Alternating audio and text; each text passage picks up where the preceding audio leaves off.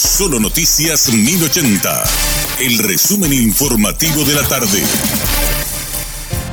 Hola, soy Susana Arevalo y hoy también te comparto el resumen informativo de la tarde. La Cámara de Senadores convoca a Edgar Olmedo y Daniel Benítez a reunión con la mesa directiva. El exministro de Justicia y actual miembro del Consejo de la Magistratura, así como el recientemente confirmado titular de la cartera de Justicia, deben asistir el lunes a la reunión de mesa directiva del Senado a las 9.30 horas. El objetivo es aclarar lo sucedido en el manejo de la información que recibieron sobre el supuesto paradero del ex vicepresidente Oscar Denis, secuestrado por el grupo criminal EPP. El pedido fue planteado por la senadora Lilian Samaniego.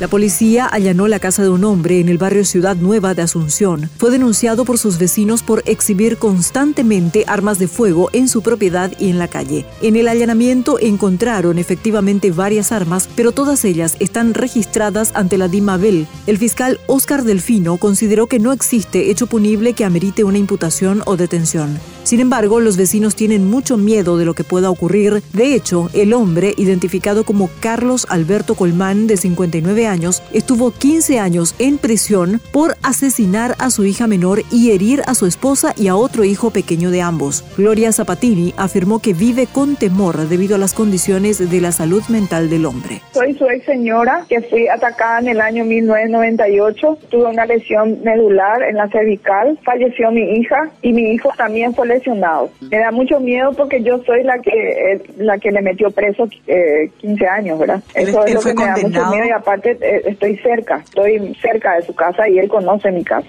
que es sumamente peligroso porque esta persona es eh, no está bien, a nosotros nos atacó de un día para otro, o sea, no fue no fue todo planeado en su mente. Nunca fui agredida antes, yo nunca hice una denuncia antes porque nunca fui maltratada ni, de ninguna forma, ¿verdad? Él, de un día para otro en una madrugada la atacó a toda su familia. Por eso la peligrosidad de él. Él se le declaró insano, la curadora era su mamá. También él es eh, jubilado de Itaipú, él es jubilado eh, por discapacidad mental. Para darle esa jubilación le hicieron tres psiquiatras un informe para que pueda cobrar su jubilación por insanidad mental.